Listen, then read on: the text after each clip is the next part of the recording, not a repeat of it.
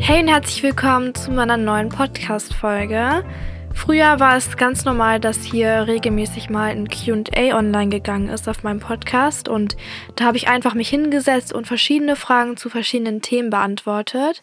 Aber genau wie gesagt, es ist schon lange her, deswegen dachte ich mir, müssen wir heute uns mal wieder dran setzen. Aber bevor wir anfangen, wollte ich einen kleinen Steckbrief kurz machen, weil ich will direkt zu den spannenderen Fragen kommen und ich weiß, dass trotzdem immer mal wieder neue Leute dazukommen, die mich nicht kennen. Also genau, ich heiße Banu, ich bin 17 Jahre alt, lebe in der Nähe von Hamburg und habe zwei Geschwister, allgemein eine sehr tolle Familie. Und diesen Podcast habe ich Ende 2020 gestartet, da war ich auch parallel noch auf anderen Social-Media-Plattformen aktiv. Und jetzt ist dieser Podcast so das Einzige, was ich noch mache. Ja, das vielleicht erstmal zum Einstieg und wir machen jetzt auch direkt mit den etwas interessanteren Fragen weiter. Und zwar wurde gefragt, wann wirst du deinen Führerschein haben? Und ich weiß es leider nicht, da ich erst acht Fahrstunden hatte. Ich habe extra nochmal nachgezählt, weil ich dachte, dass es viel, viel mehr wären. Aber nein, ich habe durchgezählt und es sind nur acht. Autsch. Und ich schätze mal, dass ich so im Juni fertig sein werde in Richtung Sommer. Und dann wäre ich auch schon froh, weil dann kann ich ein halbes Jahr mit meinen Eltern begleitetes Fahren machen. Und dann, wenn ich 18 werde, bin ich allein unterwegs. So, das wird, das wird richtig cool. Ja, und dann kam eine Frage, auf die ich unbedingt eingehen wollte, okay? Und zwar, was ist deine Religion? Über diese Frage bin ich schon sehr oft gestolpert und ich weiß, dass die nicht böse gemeint ist, zu 0%. Aber ich nehme sie jetzt trotzdem einfach mal als Anlass, ein etwas ernsteres Thema anzusprechen. Ein Thema, was mir schon etwas öfter in den Sinn gekommen ist, wo ich auch schon öfter drüber sprechen wollte. Weil man wird nicht nur im Internet immer in den Kommentaren nach seinem Glauben gefragt, sondern privat ist es eigentlich viel mehr Thema. Und zwar wird dieser Schritt meistens übersprungen. Man wird gar nicht mehr gefragt, irgendwie, woran glaubst du, sondern es werden einfach Spekulationen in den Raum geworfen, ohne dass ich dazu irgendwas gesagt habe. Und ich persönlich würde einfach mich freuen, wenn es normalisiert werden würde, dass man Dinge hat, über die man nicht spricht oder die man nicht mit seinen Mitmenschen teilen muss, weil das habe ich auch in Philosophie im Unterricht letztens angesprochen. Wir hatten da über Religionskritik geredet und es ging um die Frage, wie gläubige Menschen überhaupt ihren Gott beweisen können oder inwiefern das überhaupt belegbar ist, weil ich meine, so etwas kann man ja nicht mit den fünf Sinnen wahrnehmen. Man kann ja nicht sehen oder hören, dass er jetzt gerade vor einem steht oder dass er existiert. Aber ich habe auch gesagt, meiner Ansicht nach ist das nicht nötig. Diese Menschen müssen nicht zu mir kommen und mir das beweisen, weil es ist etwas sehr Persönliches und mich geht's nichts an. Ehrlich gesagt interessiert es mich auch gar nicht mal so weil es überhaupt keinen Berührungspunkt gibt zwischen dem Glauben einer anderen Person und mir. Und da ist kein Zusammenhang. Deswegen, ich habe nichts dagegen, wenn Menschen mit derselben Religion ihren Glauben zusammen praktizieren oder die entsprechenden Feiertage feiern. Aber das sollte dann von alleine entstehen, wenn beide Leute von sich aus darüber gesprochen haben und dann halt merken, dass es passt und dass sie sich dann zusammen irgendwie motivieren können. Doch es ist dann etwas komplett anderes, wenn plötzlich fremde Leute anfangen, dein Verhalten auf eine Religion zurückzuführen. Denn wirklich, meistens machen das Menschen, die mich nur vom Sehen kennen. Und vielleicht hast du auch schon mal vom Halo-Effekt gehört. Ich würde das jetzt einfach mal darauf schieben, weil das ist ein Wahrnehmungsfehler, über den ich auch schon mal gesprochen habe in meiner Neujahrsfolge war das, da habe ich ja so von meinen Zielen ähm, erzählt. Zum Beispiel habe ich ein Verhalten von einer Person gesehen und darauf basierend mir ein Bild von diesem Menschen gemacht. Ich habe mir Charaktereigenschaften oder Informationen dazu ausgedacht, obwohl ich nicht wirklich wusste, ob sie stimmen. Es war so ein automatischer Mechanismus, der in meinem Gehirn abgelaufen ist, weil diese Eigenschaften einfach meiner Erfahrung nach gut passen würden zu diesem Menschen.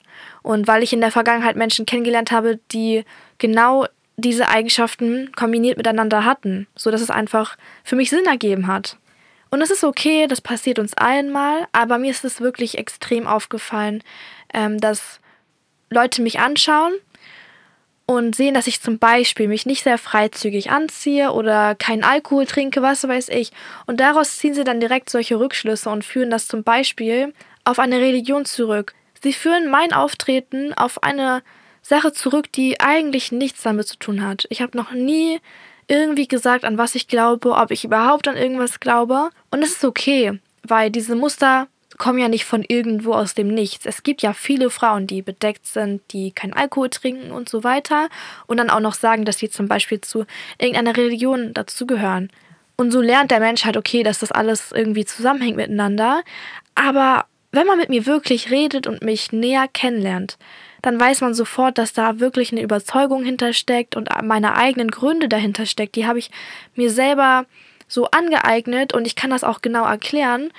Deshalb genau, also anstatt auf diese Version zu hören, wird halt leider viel zu schnell spekuliert, man wird in eine Schublade gesteckt. Aber wie gesagt, es passiert unterbewusst, das machen wir häufig, ohne es aktiv zu wollen. Und wie ich auch in meiner Neujahrsfolge erzählt habe, passiert es mir selber, dass ich Rückschlüsse auf irgendwelche Eigenschaften ziehe. Und das ist ja auch irgendwie basically der Halo-Effekt. Unsere Psyche ist in mancher Hinsicht irgendwie super einfach gestrickt und zu faul, diese komplexen Erklärungen anzuhören. Und ja, dann sparen wir Zeit und sagen, okay, das muss deswegen sein, sie ist so aus dem Grund, aber oft steckt da viel mehr hinter. Und wahrscheinlich kann man sich das nicht komplett abeignen, aber wenn wir alle von diesem Halo-Effekt wissen, können wir uns eventuell mehr bemühen, jeden Menschen als einzelnes Individuum zu sehen und neue Muster auch mal aufzunehmen, weil es ist nicht immer alles gleich und nicht alle handeln aus derselben Intention heraus, was ja irgendwo auch schön ist. Man könnte sich das ja eigentlich auch zu Herzen nehmen. Und ja, vielleicht können wir da ja alle so ein bisschen dran arbeiten. Ich selber habe mir das auf jeden Fall fürs neue Jahr auch nochmal vorgenommen und möchte mich mehr auf das konzentrieren, was ich wirklich höre, was ich wirklich sehe, was ein Mensch wirklich über sich preisgegeben hat, anstatt dass ich irgendwie anfange, mir was aus den Fingern zu saugen, von dem ich gar keine Ahnung habe. Okay, kommen wir jetzt aber zur nächsten Frage. Und zwar jetzt kurz zum Thema Schule. Was ist dein aktueller Notenschnitt? Ich habe jetzt einen 2-0er-Schnitt oder einen 2-1er-Schnitt gehabt. Und die nächste Frage war eh, was sind deine Ziele fürs neue Halbjahr? Da kann ich jetzt auch noch mal ein bisschen drauf eingehen, was ich jetzt auch darauf basierend mir vorgenommen habe, weil ich bin eigentlich zufrieden, sagen wir es mal so. Aber ich habe in vielen Fächern die Eins versprochen oder ich habe zumindest gesagt bekommen, dass ich auf der Eins im sicheren Einserbereich mich bewege und so mein Zeugnis auch aussehen wird. Und von diesen Lehrern habe ich teilweise einfach zwölf Punkte bekommen, ohne eine plausible Erklärung. Und ich bin wirklich hingegangen, habe bei manchen das Gespräch gesucht und da kam irgendwie nicht viel bei raus. Zum Beispiel war das Argument von der einen Person, dass ich einfach mh, zu oft im Unterricht gefehlt hätte. Und dann habe ich halt gefragt, habe ich irgendwelche Entschuldigungen nicht abgegeben oder ist da irgendwas unentschuldigt dabei? Und dann sagt sie nein. Wo ich mir denke, okay, seit wann werden denn Stunden bewertet, in denen ich nicht mal anwesend bin, in denen ich krank bin. Also ja, weiß ich nicht. Auf jeden Fall will ich deshalb jetzt auch nicht mehr weiter diskutieren. Ich werde einfach mir Mühe geben oder noch mehr an mir arbeiten, um dann halt mein Ziel zu erreichen, weil in diesen Fächern wollte ich halt unbedingt eine Eins haben, weil ich an sich sehr viel Spaß habe. Und es gibt Fächer, wo ich echt nicht so gute Noten bekommen habe, aber da habe ich auch genau mit diesem Ergebnis gerechnet und mich deshalb auch nicht gewundert oder ich war nicht überrascht. Aber wirklich in diesen Fächern, wo zwölf Punkte stehen, war ich teilweise einfach überwältigt, weil ich eben mich auf was Besseres eingestellt habe. Genau, also das habe ich mir einmal vorgenommen und dann gibt es so ein paar einzelne Fächer wie Mathe, PGW und Bio.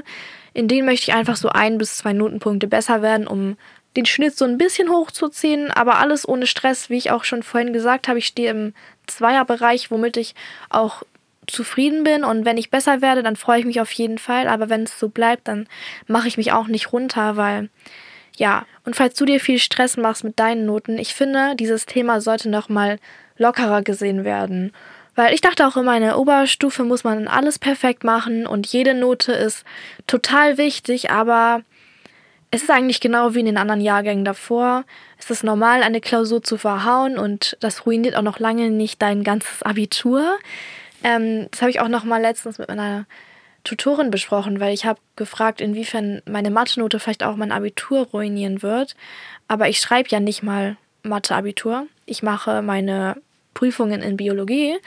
Und da hat sie mir auch gesagt, Mädchen, die Gesamtheit von den ganzen Noten, die du hier bekommst in deinem Zeugnis, machen nur ein Drittel von deiner Abitur, von deinem Abischnitt aus, weil die Prüfungen auch nochmal dazu kommen. Das ist wahrscheinlich dann dieses zwei Drittel. Und deine Zeugnisse gehen nur ein Drittel mit rein und du brauchst dir gar keine Sorgen machen. Und ja, so, das ist halt wirklich so, ich glaube, wir machen uns viel zu viel Stress und am Ende wird alles gut. Ich habe auch eine Freundin, die war letztes Jahr noch auf meiner Schule und hat ihr Abi gemacht und hat auch gesagt, sie wünschte, dass sie sich einfach nicht so viel Druck gemacht hätte, weil es ist alles gut. Und am Ende bekommt man meistens auch seinen Wunschschnitt hin, solange man sich bemüht und mitmacht und einfach da ist. Ah, das, das ist eine coole Frage. Wie stellst du dir die Zeit nach dem Abitur vor? Ich weiß, dass man sich dann erstmal ein bisschen einfinden muss. Zumindest kann ich es mir anders nicht vorstellen. Ich meine, man ist die letzten zwölf Jahre jeden Tag unter der Woche zur Schule gegangen das wird bestimmt sehr ungewohnt sein, also wenn man diesen Aspekt komplett weglässt. Aber ja, ich sehe das auch ein bisschen als Motivation, jetzt nochmal meine Schulzeit zu genießen, einfach weil ich halt weiß, okay, bald ist es wirklich vorbei. Bald beginnt mein letztes Schuljahr und danach gehe ich einfach nie wieder zur Schule. Ja, um auf die Frage zurückzukommen, ich denke, dass ich den Sommer erstmal so richtig genießen werde. Ich will irgendeinen schönen Urlaub machen. Da fallen mir auch mehrere Möglichkeiten ein. Mal schauen, was dann letztendlich passiert. Und ich möchte unbedingt ein bisschen Geld ansammeln, weil, ja, ich mache jetzt mal einen Führerschein, dann ist es wieder ein bisschen weg. Und ja, dann wollte ich mich nach der Schule vielleicht ein bisschen diesem Thema widmen. Ansonsten zum Thema Studium werde ich mich noch nicht äußern. Das mache ich erst, wenn ich auch wirklich irgendwo angemeldet bin, weil es ist eh so eine Sache, mit der ich mich gar nicht unter Druck setze. Ich habe zwar so eine Art Plan und das sind auch alles Sachen, die mich interessieren, aber es wird jetzt kein Jura- oder Medizinstudium sein. Diese Studiengänge nehmen ja wirklich sehr viele Lebensjahre intensiv in Anspruch und dieses Karriereleben reizt mich nicht und ich kann ja mehr dazu sagen, wenn die Zeit auch gekommen ist und ich aus der Schule auch raus bin. Gut, next question. Bist du jetzt an der Tanzschule geblieben? Ach so, ja, ich habe mich jetzt angemeldet. Ich hatte ja am Anfang des Jahres erzählt, dass ich jetzt mir eine neue Schule, also Tanzschule anschauen wollte. Und die Probestunde ist sehr gut gelaufen und ich hatte sehr viel Spaß. Deswegen habe ich mich dann zwei Wochen danach offiziell angemeldet. Und im März gibt es auch schon so eine kleine Aufführung. Da führen wir Not Afraid von Eminem auf. Und mal schauen, ja, ganz cool. Und eine andere Frage, hast du irgendwelche Reisen oder Konzerte in diesem Jahr geplant? Ja, also zum Thema Urlaub, wir haben da noch nichts richtig gebucht, soweit ich weiß. Außer, dass wir jetzt wieder demnächst Skifahren werden. Ich habe ja letztes Jahr das erste Mal die Experience gehabt. Und wir hatten da so eine Lehrerin, die haben wir jetzt dieses Jahr wieder gebucht, weil wir sind ja immer noch Anfänger. Und das wird uns auf jeden Fall gut tun, wenn wir ein bisschen Unterstützung haben und auch wieder reinkommen, weil ich meine, es ist jetzt ein ganzes Jahr her. Das erinnert mich auch gerade einfach an den Fakt, dass mein Podcast-Cover auch schon ein Jahr alt ist jetzt, weil das haben wir mit Leila im Skiurlaub gestaltet. Ich bin so happy mit dem Ergebnis und ich mag es immer noch total. Und ja, genau. Ansonsten haben wir noch ein paar Sachen in Überlegung, aber das ist noch nicht gebucht. Deswegen ja. Und Konzert kann ich auch nichts zu sagen. Äh, wer mich kennt, weiß, ich liebe Konzerte, aber ich bin dieses Jahr in Begleitung von einer Person, die noch nichts von dem Konzert weiß, deswegen kann ich das auch nicht hier auf einmal sagen. Ja, nächste Frage. Sollten deiner Meinung nach strengere Maßnahmen eingeführt werden, um Minderjährige von Social Media fernzuhalten? 100 Prozent. Ich liebe diese Frage. Ähm, ja, ich habe das auch schon in vielen Folgen ein bisschen thematisiert, also die ganzen Folgen eigentlich, die um Social Media sich drehen äh, ja, Kinder haben auf diesen Apps nichts zu suchen. Streng genommen hatte ich selbst auch nie was drauf zu suchen. Und ich bin mir sicher, dass es irgendwann auch noch ernster genommen wird, dieses schwierige Thema. Ich meine, viele beschäftigen sich ja auch schon damit und auch mit dem Einfluss auf Kinder und auf die Psyche, aber die Maßnahmen sind überhaupt nicht gut. Also jedes zweite Kind oder vielleicht auch jedes dritte hat ja Social Media das liegt einfach daran, dass die Eltern unserer Generation nicht gut genug darüber informiert sind und vielleicht wird es auch in zehn Jahren irgendwie verstanden und dann wird man sagen, okay, was haben wir unseren Kindern hier eigentlich erlaubt?